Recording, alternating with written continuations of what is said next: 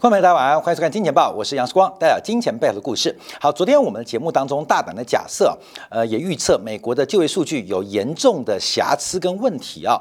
那这个在统计过程当中，其实有非常多可以调整的地方。在昨天呢，这个我们节目进行的过程当中啊，我们看到美国国债也出现了非常剧烈的震荡。结果是一个大幅的反弹啊，修正了礼拜五对 non payroll 就是非农数据的修正。所以我们在昨天节目当中啊，可能呃很多人啊就说怎么可能？怎么可能？礼拜五的变化跟礼拜一的修正，其实直接反映的是整个美国非农数据当中奇特的部分。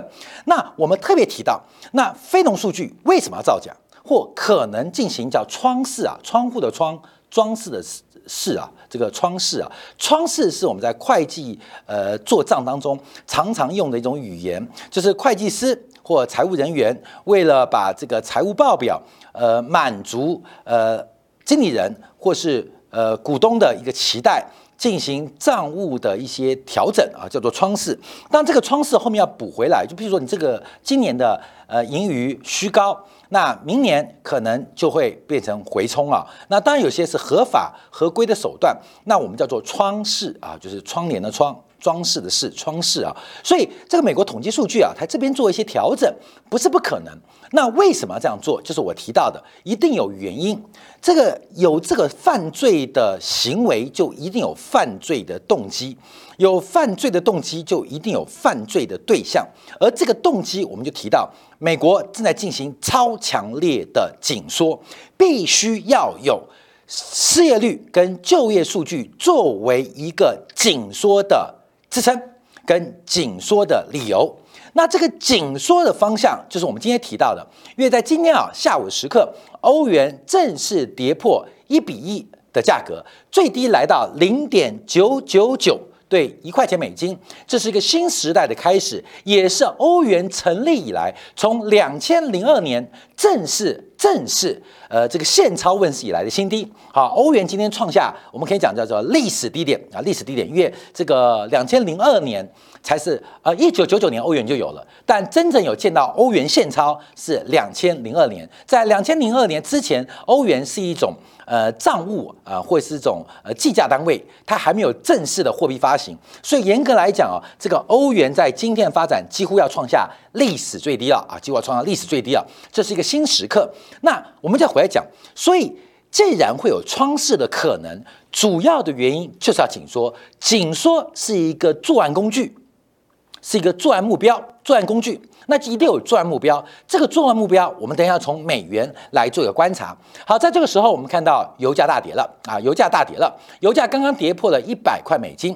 在这一个月以来，我们之前节目在经典部分不断的跟好朋友们。跟今天的伙伴们提到，要注意到油价的破线跟油价的起跌，这是全球资产价格戴维斯双杀的启动。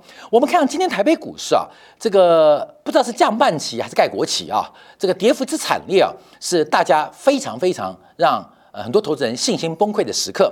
可是也让很多空头的呃空方的投资人非常非常振奋。听说啊，最近台湾政府啊。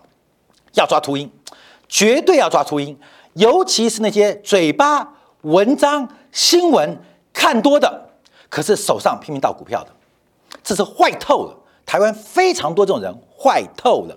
我跟大家分享一个故事啊，我有一个朋友啊，在台湾某大报纸做了三十年的记者，记者哦，三十年记者，呃，我估计啊，他每个月薪水大概六万到八万，至多。至多在台北市上亿的豪宅至少有三户，至少三户，这种人太多太多，是我朋友吗？当然啦，我什么朋友都有啊。所以我们看到，诶，这个本来就要抓秃鹰，嘴巴喊多，新闻讲多，文章做多，可是手上拼命卖股票，这才叫不叫秃鹰，叫做鳄鱼。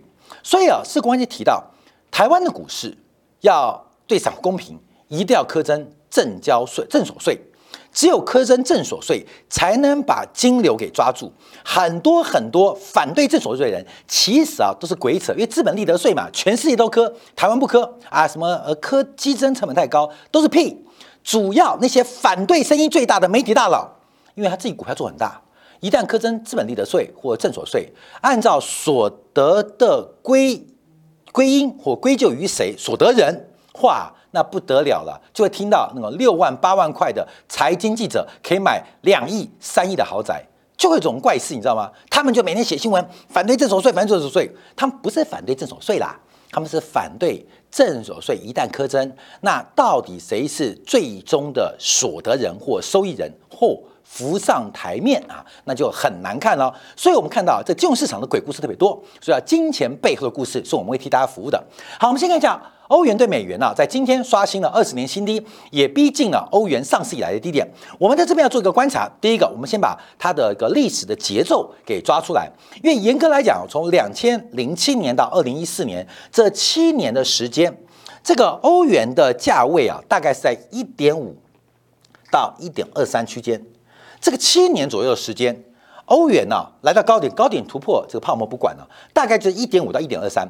这七年时间，欧元一点五就高点了啊，一点二三就低点了，是维持在这个区间维持了七年。在二零一二年欧债风暴爆发之后，整个欧元下了一个台阶，欧元。跌了一个台阶，这个台阶又维持了七年。从二零一四或者二零一五来计算，到今年为止，它跌破了下缘。这个下缘大概就是这个这个区间是一点二五到一点零五。这七年这七年时间，欧元从一点五到一点二三掉下来，掉了一个下下楼梯嘛，下个楼梯就一点二五到一点零五，在今天正式跌破。一比一对美元的平价水位来到了零点九九九九啊，关没有？那这边就代表欧元的新时代要开始了。我们现在并不知道欧元从今天开始的未来七年它的上缘是多少，下缘是多少。我们只能确认一件事情：欧元将会再下一个梯阶。按照这个逻辑观察，欧元可能长期会在美元之下。就是欧元的汇率，欧元版比美元大嘛，欧元可能长期会在美元之下，也就是未来欧元的上限可能就是一块或一点零五，下限不确定，那下限要等待时间来进行发展，这是一个新时代的变化跟新时代的展开。那我们话说回来啊，因为这一波啊，我们看的是月线，月线这一波欧元的起跌点。是二零二一年的一月，各位回去看今年报啊，今年报在去年的二月、三月，我们就预测了欧元的主跌段即将发生。嗯，当时我们从一点二一、一点二二来回的摸索，我们最后预测的是一点零四，嗯，到一点零六左右啊，就一点零二到一点零四啊。其实我们在一年半之前预测到欧元的低点，假如观众有看这个欧元的这操作话，当时啊很多留言，因为那时候反复嘛，一点二一跌到一点一九，又反弹一点二一啊，好烦哦。好，那是我们当时的预测，呃，也做出一个非常准确观察。所以看金钱报，我们在过去几天不断的在筛选观众，不断的在进行观众的一个这个筛选。我根本你挑你挑我，我也挑你，知道吗？不是你是买方啊，卖方也是挑客人的。我不客气讲，我作为卖方，我也挑客人了。你作为买方，你可能是免费收看，也可能是付费订阅。你是个买方啊，买方没有最大哦。我就是那么骄傲，我卖方也挑客人。你不喜欢看的，滚蛋啊！不喜欢看的。转台不喜欢看的，我们没有缘分。所以等一下我们再提到，昨天我们今天也下了更大力啊，更大力。今天节目马上用到哦，因为我们昨天今天敢讲什么？我们下一个标啊，就是感人的，还感人的，就是史上最大骗局，叫人不读马克思。这跟美元什么关系？看没有？因为啊，我们对于这个金融世界的理解被知识垄断了，被资讯垄断了。所以，我们常对于行情不能掌握。为什么去年一月份我们就看到欧元即将转弱？好，这个话就回去你回去看去年年初啊，就一年前的节目啊，我们应该呃网络上看到，哎，自己去看，自己去看，好，这个去看。我们在这边做观察，但我要今天提什么？因为从二零二一年的高点是一点二三，我们就讲月线收盘，一月底收盘是一点二二了，是一点二二，到今天是零点九九九，各位朋友，请问欧元贬多少？一点二二贬到零点九九九，九哈，零点九九九九，请问贬多少？贬了百分之十八点一。不要问我怎么算的啊，根本就是反正只要自己会算，贬了百分之十八点一。去年一月份，欧洲这个 stocks 啊，这个史托克五十啊，它的指数在三四八一，就是去年这个位置啊，去年这个位置，二零二年一月，今天的位置是三四五三，隔了一年半哦。欧洲五十大股股票啊，叫史史托克五十啊，跌多少？跌了一 percent，只跌一 percent 吗？假如你作为外部投资人，你要注意哦，欧元跌了十八 percent，所以作为包括了是上海投资人、香港投资人、台北投资人，我们这过去一年投资欧洲前五十大的这个全指股的指数啊，史托克五十，基本上这一年半你赔掉了百分之二十，股市指数没有跌，因为没有跌，就一年怎么上去怎么下来嘛，所以严格来讲，你从去年一月份进场到现在为止，指数赔百分之一。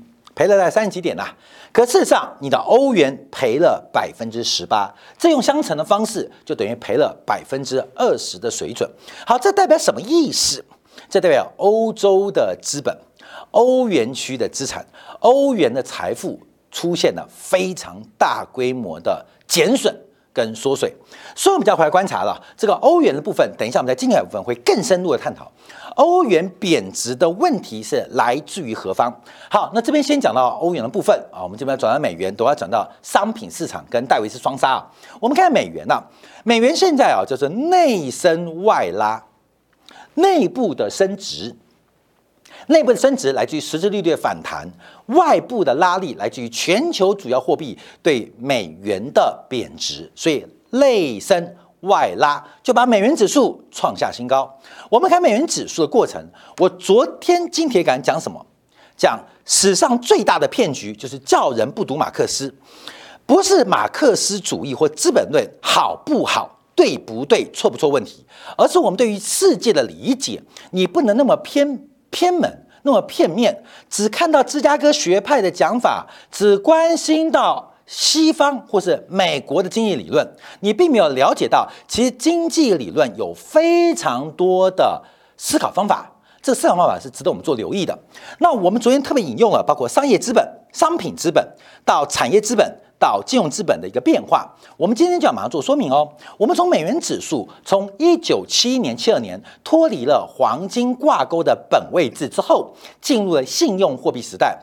美元进入信用货币的时代，脱离了准备、脱离了金属本位的准备之后，形成了一个高度美国可控的一个战术武器，或叫做战略工具。这是美元成为信用货币，同时具有铸币权地位的一个优势之所在。所以，我们观察，我们怎么看到美元的高低、高低、高低？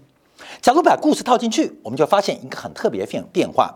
任何经济发展，从发展中国家第一桶金都是靠交换得来的，都靠引用外资得来的。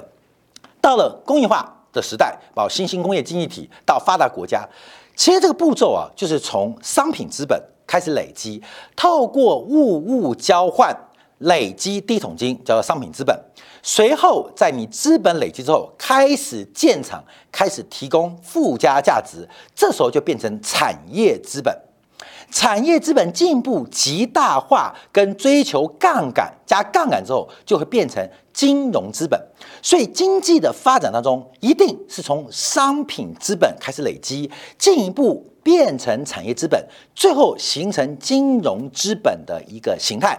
资本主义的市场经济，它就必然是这个变化。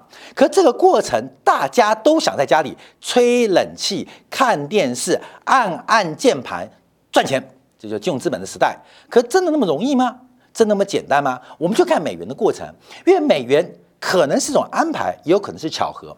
我们看到，在一九七二年之后，美元脱离了黄金本位，它主要的汇率其实是往下的贬值。美元其实当时的价格是往下的贬值，而美元的贬值代表什么意思？代表资本的流出，资本流去哪里？资本流去。以德国、以日本、以拉丁美洲的经济体开始透过物物交换后的资本累积，开始转型成为产业资本的形态。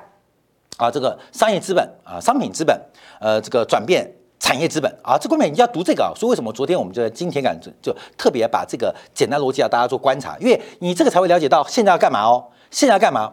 所以这一段时间我们看到这边是商品资本的一个累积。商品资本累积，商品资本累积啊，来来来，这个大家留意啊，这个是商品资本的累积，美元贬值代表资本流出嘛？那这些资本的累积，不管是拉丁美洲、德国、日本，在战后他们要开始累积第一桶金，很多都是用交换的方式，这个生产。不代表粗糙，也不代表单纯的原料，而是大量的包括了劳动力，包括勤奋的精神，包括了原物料进行交换啊，这一部分就叫做商业商品资本的累积。随后，随着制造业的一个变化跟发展，在后面这个阶段变成产业资本的积累。所以，呃，发展经济学，发展经济学这个课很重要。发展经济学其实台湾啊。之前啊，这个非常有名的一个前财政当局的主管叫做郭婉容啊，郭婉容在发展经济学是世界级的权威哦，只是很可惜的被国民党骗来做官，不然郭婉容对于发展经济学，因为后面他的合作伙伴得到了诺贝尔经济学奖嘛，不然郭婉容其实是有诺贝尔经济学奖的可能啊，跟条件。绝对有这个条件，那会不会得奖？有这个可能，因为他的 partner 后来得到诺贝尔经济学奖，透过发展经济学研究。那这个人呢，后来在台湾做财政的主管官员，但因为他的根不正苗不红，作为一个外省人啊，苛征正所税下台了，搞得一身骂名跟臭名。那没有办法，台湾就是一个糟蹋人才的地方啊。所以这个这个讲个故事，所以官们郭婉容是发展经济学。那发展经济学其实啊，在台湾的商学院这个分科。呃，没有在上啊，分科被缩得很小。可是我知道大陆很多商学院还留有一个单科，叫做发展经济学，就是各经、总经、宏观、微观学完之后，有很多经济学嘛，什么福利经济学啊等等的。那大陆因为在发展中体制，在商学院还留下发展经济学院的这个经济学这个学分留着。那泛经济学就提到了如何发展，就是累积啊，就是累积第一桶金资本。所以这边啊是。商品资本的累积，产业资本的创造，金融资本的悲哀，所以这边啊是日本、德国跟拉美的过程，这一大坨啊啊，一大坨。那大家都从商品资本累积，进而进入产业资本，产业资本之后，大家会开始进入金融资本啊，这是个高效率的环境，也是物质文明社会分工的常态。可是这一个过程当中，我们看到德国活下来了。日本受到了比较大的伤害，拉丁美洲是彻底玩完。它从商品资本到产业资本走的路就不太对，最后又大步的跨向金融资本。所以八零年代以后到九年代，我们一直看到拉丁美洲。金融危机，拉丁美洲信用违约，拉丁美洲还不出外债，到现在为止，阿根廷都是。那主要就是挂在那一波的变化。那这一波的发展，哎，观众注意哦，这一波发展哦，哎，来来接棒喽。在这一波美元贬值的过程当中，这一波就所谓的东亚四小龙，什么四小虎，在进行什么商品资本的累积，这边进入了产业资本的发展，最后同样到金融资本的创造。啊，这一波就不一样哦，根本又不一样哦。那活下来的德国跟日本，他们可能一个像德国在产业资本继续的衍生，而在金融资本受到日耳曼民族的个性，并没有受到引诱，所以我们看到法兰克福的市场，法兰克福的股市啊，基本上跟它的经济体不太匹配啊。这个大家知道，法兰克福的股市的活跃度。流动性跟总市值在那个年代跟日本东京市场是不匹配的啊，就相对于德国经济体，所以德国后来活下来了，日本就变大泡沫，因为日本呃这个一条路走到黑嘛，不撞南墙不回头啊。那这边就是东亚经济体，不管是四小龙五小虎啊，基本在这边从商品资本转为产业资本。到金融资本的过程，那最终的结局就是亚洲金融风暴。亚洲金融风暴，所以很多的经济体同样随着前人的步伐一步一步往前走，最够最后能活下来的并不多啊，活下来并不多。到这边又有新的一批人出来了，随着国际经济的发展，这边谁商品资本谁累积？中国开始改革开放，加入世贸组织，形成了商品资本快速积累，同时这个资本足以发展产业，形成产业资本。那现在是到什么阶段？现在就是金融资本化嘛，也就是目前中国碰到最大的问题。最近我们看到中国最大问题就是房地产违约，另外也传出中国很多地方银行出现光怪陆离的怪象。存款不翼而飞，这都是一个金融过度发展的必然的矛盾跟悲哀，一定的啊，一定的。所以这一段也是金融资本。那如何透过这一次啊，观众朋友来看啊，上一上一上上上上上上上上上上上上次上次在这边啊，把这个呃这个对不起啊，出去上次在这边啊，把这个日本给干掉，把拉美给干死，在这边把泰国、韩国。给干掉，甚至干死。那这一波呢？啊，这一波其实我们就一直提到，杀人的目的，目的出来了，对象出来的就是中国的金融化，从商品资本进入到产业资本，快速的金融化，不叫货币化啊，快速的金融货币化是发生在商品资本阶段，金融化阶段，什么事都看本一笔。什么看都看股价净值比，什么啊都看市值管理，这叫做金融化过程啊，金融化的过程。所以在这个金融化过程当中，我们看到，所以紧缩升息就是要重复过去两个阶段在全球经济脉动当中的同样的目的，同样目的，能不能把中国给干掉，诚如二十年前的亚洲东亚经济链。还是诚如四十年前的拉丁美洲或是日本啊，我们这次再来一次，所以我们故事倒推回来，有了目的啊，有有有犯案对象，那都有犯案动机，有犯犯案利益嘛，犯罪利益嘛，因为把人家打趴就有犯罪利益嘛。那犯罪手段什么？就是紧缩。那这个犯罪手段要来自哪边？要有个正当性，那就是我们昨天提到了美国的失业率跟非农的新增就业机会。非常离谱，我看很多人留言啊，说时光不能从出生率观察啊，要从这个呃，美国是个移民社会嘛，所以是不是疏漏了移民的数量？看没有？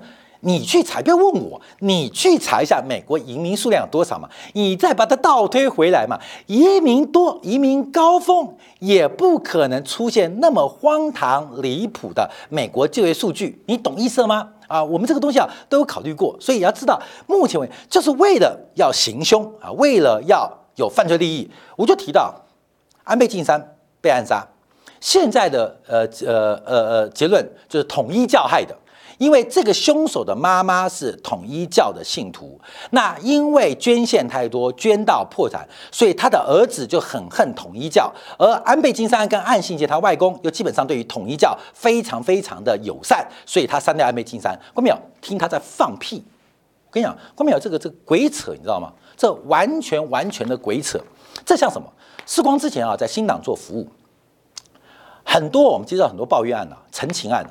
就是大陆的台商被坑、被骗、被共产党拐了啊！那申诉啊，我们都被骗了、被拐了，共产党好坏。好好，我们拿到这个申诉案件，好，那就请台办系统啊，帮我们协调，能不能透过一些法律的调查，还台商一个公平正义的审判？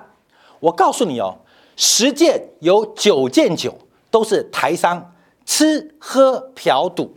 在大陆把钱挥霍完了，包养二奶、三奶、四奶、五奶之后，把钱挥霍完了，没钱呢，那怎么办？怎么跟台湾的家人交代？怎么跟台湾朋友的借贷做交代？只有个理由，都被阿阿路仔被共产党给骗了，看到没有？十件有九件九都这样，就是我们都会啊。把这个东西找个错误对象，反正也不明所以，很多人没去过嘛，就说一定很坏，一定是诈骗。好，各位没有？这就跟统一教一样。日本其实对于这个韩国的统一教，韩国统一教是基督新教的一个变形啊，然后传到日本，对日本的宗教宗教市场是一个外来的巨大竞争力，早恨不得丑化统一教。他儿子假如信统一教，可能就不会是安倍晋三了。人会破产跟奉献什么鬼关系啊？所以我跟你讲。就是不断不断的丑化，丑化就早就会丑化丑化人家对象嘛。所以就统一教，我虽然不信他，可是我觉得他更够可怜，你知道吗？关他屁事，关他毛事啊！啊，他儿子信统一教呃，这个呃，假如有信仰的话，搞不好就不会杀变祭三嘛。我不知道统一教会叫杀人，不会的嘛。只是每一个人都会替自己的社会地位失败找理由跟借口，就是这样啊，就这样。那影响到旁边人，让越来越多人搞得越来越奇怪。好，所以我们做观察，为什么昨天会从失业的就业数据来做个解读？今天就发生好快哦。啊，这个不是不报，只是时机未到。现在的现世报很快哦，所以礼拜五的数据我们昨天解读，马上市场上就做出反应，不是我们骄傲，是我们看对。所以包括美国国债价格大反弹，利率大幅往下。好，我们看美元往上之后会发生什么事情啊？往上是第一个，我们看到全球几个商品的变化。第一个是铜的期货价格，从今年三月份到现在为止，总共跌掉了二十九点八 percent。好，各位，这个数据很重要，就是我们讲大为双极喽。二十九点八 percent，从今年的三月份跌到现在啊，跌到呃跌到现在，现在对不起，现在是七六零八，我就七零八算的，一零八三五跌到七六零八，总共跌了二十九点八 percent。好，各位，我们先看形态啊，因为这个从月线来讲，双峰已经成型了，这个不太乐观啊，不太乐观。呃，破铜烂铁，看到没有？今天我们题目其实叫破铜烂铁啊，为什么？因为都要讲铁啊，破铜，等一下见烂铁啊，破铜烂铁，这个形态跟技术面。其实已经彻底翻车了，已经完蛋了。呃，两段侧幅可能也要估估计它会跌到哪边哦。这个铜价挂了，好，铜价跌了九点八 percent 哦。好，下面我们比较另外一个数据，黄金。